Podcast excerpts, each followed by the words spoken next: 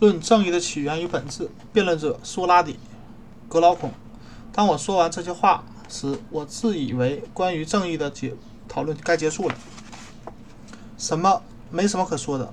但后来事态的发展证明，这只是第一个轮次，上一轮次的结束意味着新一轮次的开始。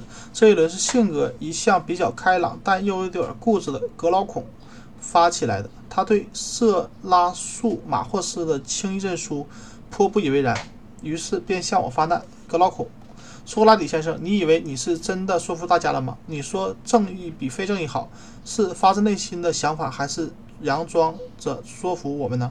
苏格拉底，我想我只要能有能力，我会真心实意的希望自己能够说服大家。如果你真是这么想的话，那么可以说你还不能算成功。我现在问你，有一些事，他们我们很需要它，但却只需要它的本身，并因此并不注重它的后果如何如何。比如人们生活中经常会享用到的一些无伤大雅的娱乐和享受，人们在过程中经历了快乐，但事后并不会回味，并不会去回味。你赞成我的观点吗？这话有有道理。另外还有一些事物，我们也很需要它，但既需要它的本身，又很注重它的后果。比如知识渊博啊，比如渊博的知识，人们人的视力和健康的身体，我们十分需要它们，因为它们给我们带来了两方面的满足。这一点也不会否认吧？我不否认。那么你是否还会见到第三种呢？比如像体育锻炼、求医治病之类。再比如，悉心研究各种挣钱的门道等等。总之，我们在从事这些事情的过程中，未必会感到快乐，也就是我们不会因此因其本身而做而选择做这类事情。但我们又往往会去选择做这些事，因为我们知道他们能为我们带来各种利益。这第三种情况也存在，也的确存在，但我不太明白。但我不明白你为什么要问这个问题，因为我想让你告诉我，我会，你会把正义归入这三者中的哪一种？就正义而言，当然是第二种。希望任何希望快乐的人都因其本身以及他的他们带来的各种好处而不懈努力追求。这可是你一个人的想法，大多数人可不是这么想，他们更乐意把三正义归于第三种类型。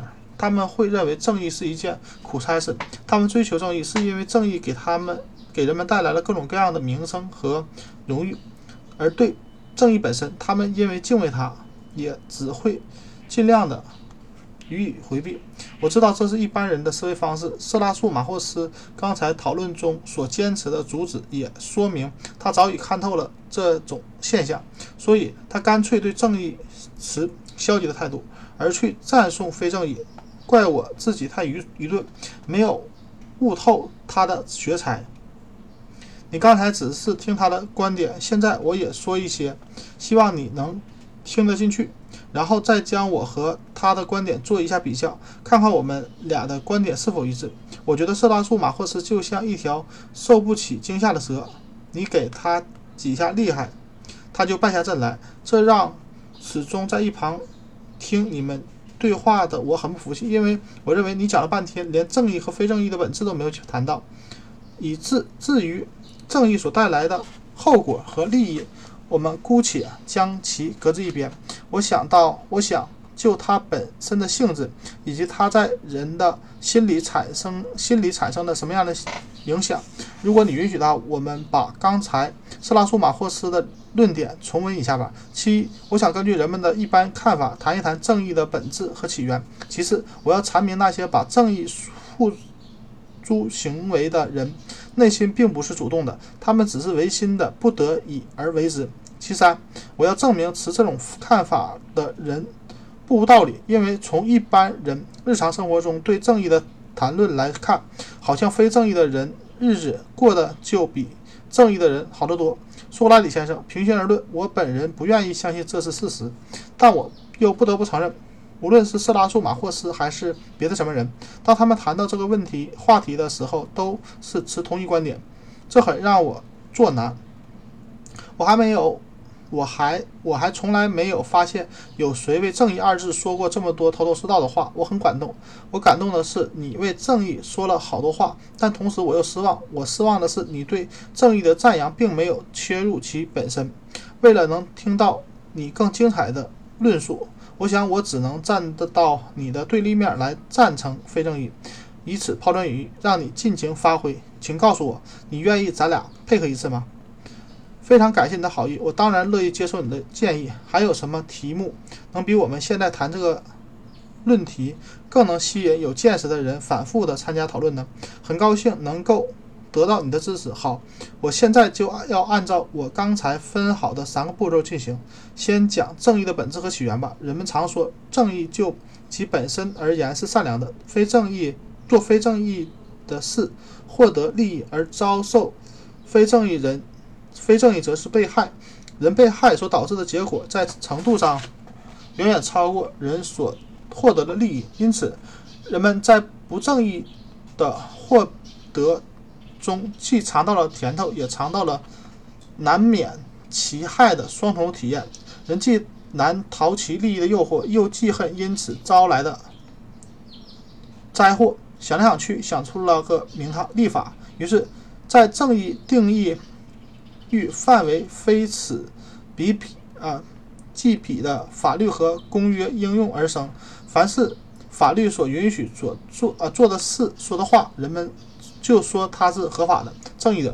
这就是我们所说的正义的本质和起源。正义的本质是取中，也就是说，按照善与恶的极致往中间折折中，其两端则位干了最大坏事的人不受惩罚，而遭。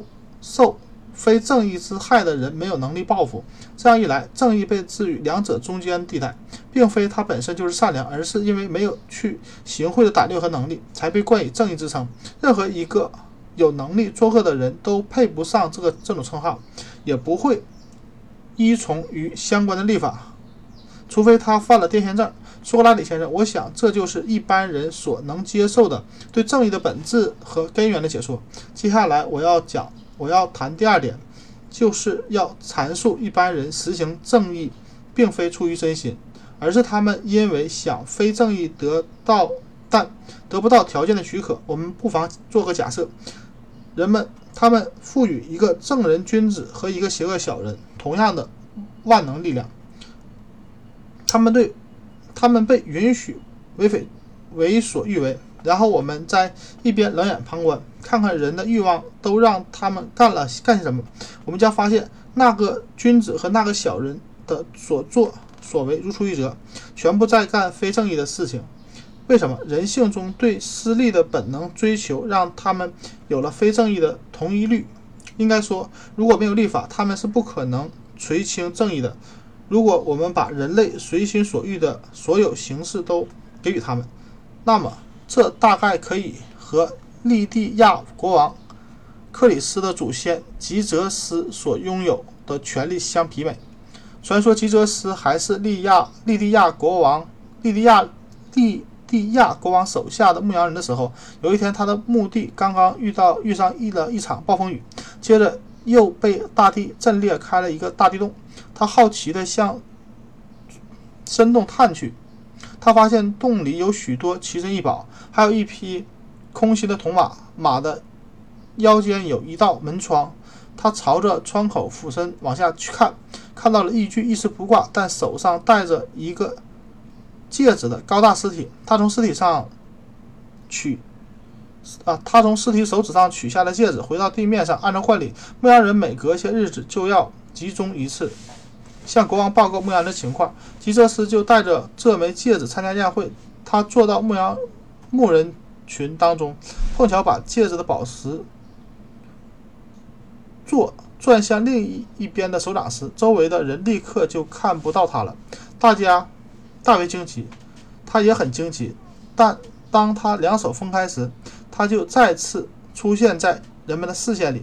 这样反复几次，每次都发生同样的情况。于是。他聚起了坏心，着起了坏心，设法成为前往朝廷的牧人代表。到了朝廷后，他的坏心愈演愈烈。他勾搭上了王后，然后跟他合谋杀了王国王，篡夺了王位。试想，如果世上有两个同样具有这种魔法的戒指，一只给了正义者，另一只给了非正义者，那么我们就没法保证正义者能有钢铁般的意志，始终不去作恶。如果他被允许可以到处任意的拿东西，甚至可以任意的杀人、劫狱、调戏妇女，让他就像无所不能的神一样，那么非正义与正义者就根本不存在区别了。我举这个事例，目的是要。以此为证，说明一般人不会自觉行使正义。要行使正义，只有两种情况：一是给他带来切身利益；二是被迫无奈。当一般人能够使正义，啊，行使正义的行为而不必为此承担任何后果时，人们就会去实行非正义。大家都会认为非正义的行为比正义之举要有利可图得多。因此，大家也就会认同我刚才所述的论点。将心比心地说，假如你能想象在面前所讲的那一个吉泽斯一样，具备了隐身术，却不肯做任何非正义的事情，不属不碰任何不属于自己的东西，旁观者不但不会称赞你，反而会认为你这个人是可怜的白痴。尽管他们当面都会装出一本一本正经的样子，把你称赞一番。称颂一番，但那都不是心里话，赞语也是浮皮潦草的。之所以称赞你，只不过是出于害怕，害怕他们会成为这种非正义行为的牺牲品。好了，前面的实例就说到这儿。如果我们真想对最正义的人和最非正义的人的生活做出具有说服力的评价，我们必须把他们分别孤立起来，否则就怎么说也说不清楚。那么该怎样做？最适合呢？我的意见是，让非正义者尽情的作恶，让正义者尽情的行善。我们不剥夺属于他们所有的欲望，以使他们各行其事，各展其能。首先，我们让非正义者像其他身怀绝技的能工巧匠一样去行事，比如。技术很好的舵手或医生，他们熟练自己的专长，但对超过超出自己专长的事不敢轻易去触碰。这样，他们一旦遇到什么差池，也能用自己的能力予以弥补，以期让他们把各自的能量发挥的淋漓尽致。如果非正义者让自己的邪恶之举达到顶点，他就会打着正义的招牌去藏匿自己的居心。可以这么说。非正义者的最高境界，莫过于分明是行了恶，还能赢得人们的好口碑。因此，他如果他行的非正义的手段完全最为完美的邪恶的事情时，人们对他的歌功颂德也不会有所保留。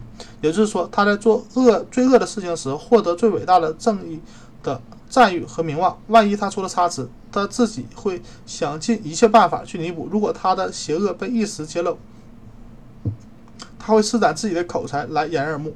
一旦需要手中的权势或朋党来为自己的非正义开辟道路时，他自然会所向披靡。与非正义者相比，正义者无疑正是我们需要的君子一族。我们姑且可以在形象上把正义者设计成具有高贵、纯洁和质朴的品质。诚如艾斯库洛斯所言，一个不是表面上好，而是真心实地的好人，不能被别人认为是正义者。如果在公众面前显得高贵而正派，就会得到公正的尊敬和褒奖。但人们就是无法知道他内心里究竟是为了正义而正义，而是为了虚名和褒奖而正义的。因此，我们让正义者除了正义之外，应该手无寸铁、清清白白，尽管还会有人对他的生活情形百思不得其解，认为他不干坏事简直不可理喻。但恰恰就是这样的人才真正的经受住了正义的考验。虽然这种人在公众中因实为稀物而让人感到他的存在是违反人性的，但他仍然一如既往地坚持正义的节贞洁。鞠躬尽瘁，直到濒临死亡。我们看到他的处境简直步履难艰。以此引申，就利益与快乐而言，与非正义者相比，孰优孰劣也就昭然若揭了。我的天哪，格老孔先生，你费了这么大力气讲了这么多的话来描述这两种人，依我看，你就好像是在打磨两尊精美的雕像啊，我这不过是尽我的能力而为之。我想，既然我们已经把这两者的本质端出来了，那就应该讨论一下他们各自是怎样的生活。苏格拉底先生，你可别以为我的这番话有失粗鄙。现在我要问你，如果有属有些属于赞美非正义的人说出这样的话，那么他们会告诉你，被众人视为邪恶的正义者们会遭受鞭打、绑票，甚至被挖眼珠等酷刑，以致当他们受尽啊经受各种折磨之后，再被。钉在十字架上，到那时他们才恍然大悟，他们不干，他们千不该万不该，不该的是他们没有装作正人君子而行邪恶的小人之事。埃库埃斯库洛斯的话，把酷刑用在正义人身上，比用在非正义人身上更为合适。非正义行恶是在寻求实际的东西，并不为持着。一张正义的假面具而活着，他们明主张明目张胆的干非正义的事，也就是说，他们明人不做暗事，追求的是一种做人的真实。他们的心灵就像肥沃、深厚、肥沃的土壤，各种计谋源自于此，精明的主意诞生于此。更重要的是，他们在公众中赢得了正人君子的美名，然后想当官就当官，想纳妾就纳妾，想做买卖就做买卖，而且不论做什么，他都能都是。占绝对的便宜，他对行使非正义的行为毫不忌忌讳、顾忌，没有任何的自责。他甚至没有竞争对手，谁敢跟他过不去，那必定是找死。他可以不费吹灰之力就能拥有万贯家产，然而让他啊，他让他的朋友们吃他的俸禄，结盟党挫败敌人。此外，他还可以用很体面的排场来祭奉诸神，只要他高兴。无论是敬神还是待人，他的祭品都十分丰盛而奢侈，而这一切行为是一切真正的正义者因为贫穷潦倒所无法做到的呀。因此而论，别说人，就连万神万能的神也会认为非正义者可能比正义者更可爱。因此，苏拉底先生，苏拉底啊，神是不会和人康接一气的。无论是神还是人，都会说非正义者的生活比正义者的生活好得多。格劳孔的话没说完，还不容我做回答。他的弟弟阿德曼托斯又逼过来。啊，苏拉底先生，我认为格劳孔这段论述都说尽了，没有什么可以补充的了吧？你似乎还有什么需要补充的？当然，因为我认为最聪明、最能说明问题的论证、论据佐证，格老孔还没有提到呢。呵，俗话说，兵兄弟。兵一条心。如果你认为格老孔的话还不够完整的话，那么你就尽管替他遗失补漏好了。不过我还是要说，他所讲的已经让我有些无地自容了。我现在真正真的不知道该怎样，应该怎样为正义者继续辩护了。那你就别装模。装模作样了，我只是在你的精彩的答辩之前再增加一些难度而已。你可别介意。我认为格劳孔刚才所赞颂和谴责正义与非正义的话，我觉得还有另一面他没有谈到，所以应该提出来，以便充分显示我所理解格劳孔的真正意志。应该知道，一个父亲或一个教师都会经常告诫其子女或学生，要求他们应该履行正义。这是什么原因？为的并不是赞扬正义的本身，而是为了能够赢得来自正义的品格和名声，以期能与正义之名的人婚配。就像刚才格劳孔所论述的，不正义的人因为有正义之名而获得了利益一样。不过，我现在所说的这种人比其他人更注意其表象，尤其他们尤其。喜欢把好名声和诸神联系在一起，例如上苍降给人间的各种快乐都是施予诚心向佛的人等等。而这一点与诗人赫西阿德及荷马的戒言正好相符。赫西阿德说：“顶生橡树，中部蜂蜜蜂鸣，底生绵羊，其毛如白雪白云。”他说。对正义而言，一切的好事，神都会恩赐与保佑他们。河马的语调也大同小异。他说：“正直的国王，名声于诸神之下圣，举正义之旗，土地供奉五谷杂粮，大地均肥沃，树林里果实硕累累，牛兴羊又旺。”大海带来的鱼虾满筐。塞缪俄斯和他的儿子在诗歌中歌颂诸神赐福正义的人时，更是奇妙无比。他们把正义者带到冥界去，圣贤头戴花环，躺在锦榻上，歌舞升平，醉生梦死。他们认为上苍给的人德行的报酬。的最高境界就是寻欢作乐。还有人说，上苍对人的德行和报酬会延续给忠诚正义的人的子子孙孙，这便是他们赞扬正义的人的一种方式。此外，他们还把那些亵渎渎神的非正义者深埋在阴间或地狱里。他们要他们用竹篮打水，徒劳无功。这还不够，他们还要非正义者活在世上的时候就蒙受恶名。要他们受到，正如格劳孔所描述的那样，即使是正义的，也要蒙不正义之名而受各种酷刑。诗人对非正义者所说的也就这些了，他们说不出其他的办法了。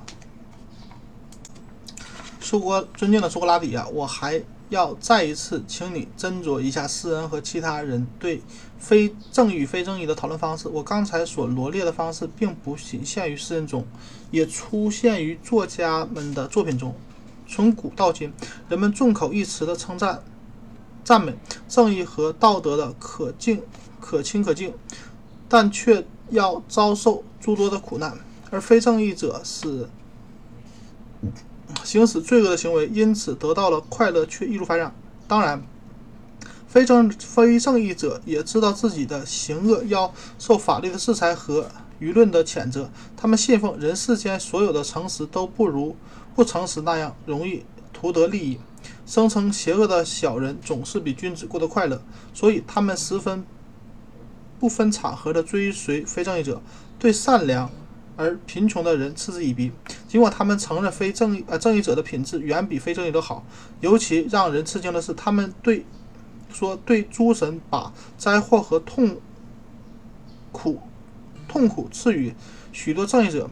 却把好运和幸福赐予许多邪恶的非正义者，使得以乞讨为生的君子们不得不奔走于富人们的家口家门，费尽口舌游说富人们相信他们有诸神赐予的法力，能以祭祀、福禄、典礼、圣圣传来为富人及他的祖先们洗洗赎罪恶。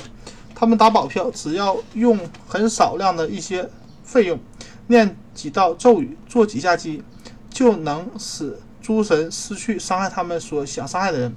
而不管这人是正义的还是非正义的，他们还借用诗人西赫西阿德的话来为罪恶者做舆论的支持，追名啊，诸名利，诸名追。助名利者恶习必多，得来皆不费功夫。行恶之路平平坦坦，行善之路难于上青天，而且还给从善者增添了遥不可及的艰难险阻。有的人还引用荷马的诗来证明诸神可以受为受人受人为的控制，因为荷马曾经说过，人可以通过祈祷改变诸神的旨意。贡品与趾高香气。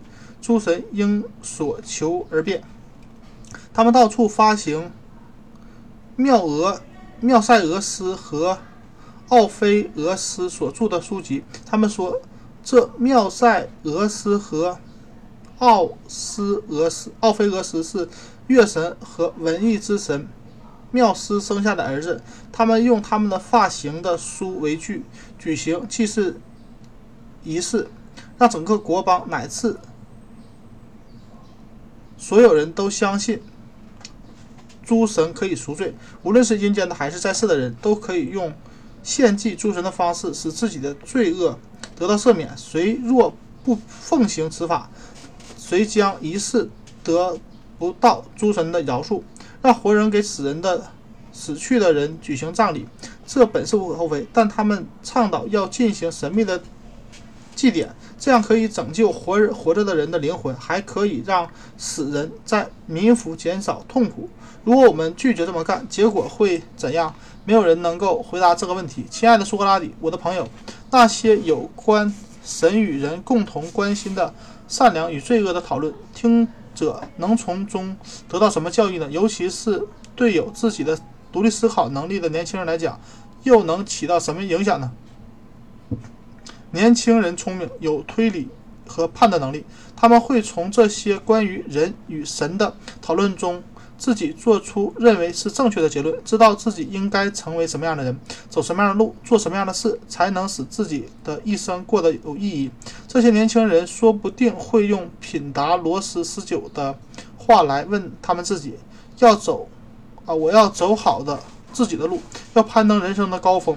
我现在正在走的。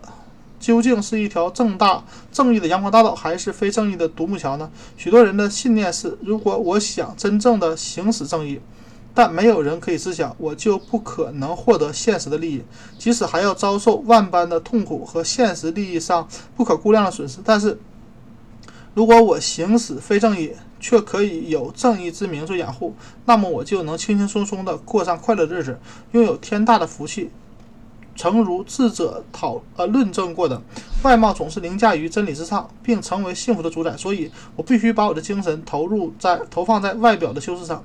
我要在我的周围镀上美德的光圈和善良的图像，并躲藏在房间的门后面，照着伟大的智者阿尔赫勒霍斯所建设的，当好一个机智狡猾的狐狸。我也曾听有人说，干坏事要想隐瞒没那么容易。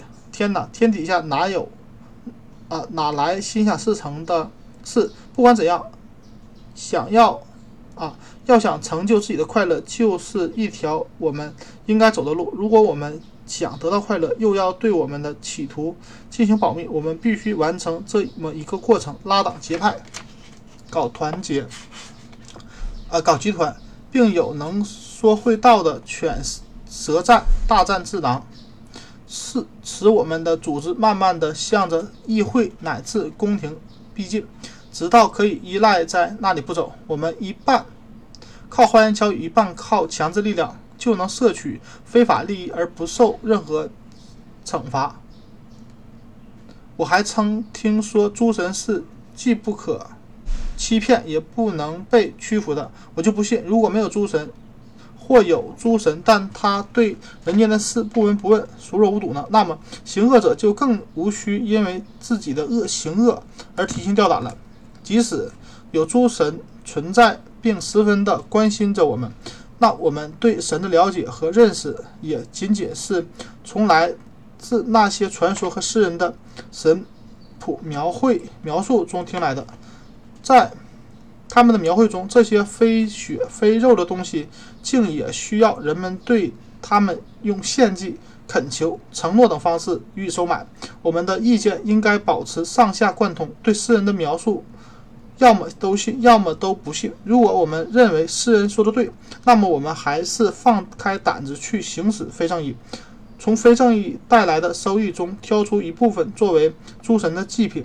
既然那毕竟，诗人认为，人要是行使正义的话，即使能逃过上苍的惩罚，却也失去了非正义行为所带来的各种收益。如果我们行使非正义，虽然为了能得能得到更多的利益，可能对诸神大不敬，但却可以通过祭祀、祈祷祭祀的形式来向诸神赎罪，请诸神息怒，诸神收受了我们的贡品，获得了一份儿。一部分利益也就不会惩罚我们，但是有人说，行恶的人最后都要得到恶报。这种恶报即使不在自己身上，也会让你带入冥府，或者留给我们的子子孙孙。这么说来，我们的后代也就啊，就很可能因为我们的干过非正义的事而待我们受过。但最精明的人却不会因此而对行恶的人收敛。他们还说有一种很神秘且很灵的诸神，它具有很大的赦罪力量。那些强大的城邦就这么宣布：我们面对的是我们这一代的诸神，到我们的后代，还有后代的诸神。诗人和先知也是这么说。这样一来，还有什么理由能说服我们去选择正义而不去行恶呢？苏格拉底啊，当一个人。熟稔了这些本质性的东西以后，如果他的智力、相貌、财富、地位等方面都比常人占有优势，他怎么还会孜孜不倦地拜倒在正义面前，傻傻地听着一些人对正义的颂扬而不耻笑。虽然有人反对我的观点，并且坚持肯定的说正义是高尚、最高尚的，但我敢说，他仍然不会去憎恶那些非正义的，在一定的时候，甚至还会自觉、不自觉的予以原谅，因为他也明白，人们行使正义并非出于自觉的意识，对。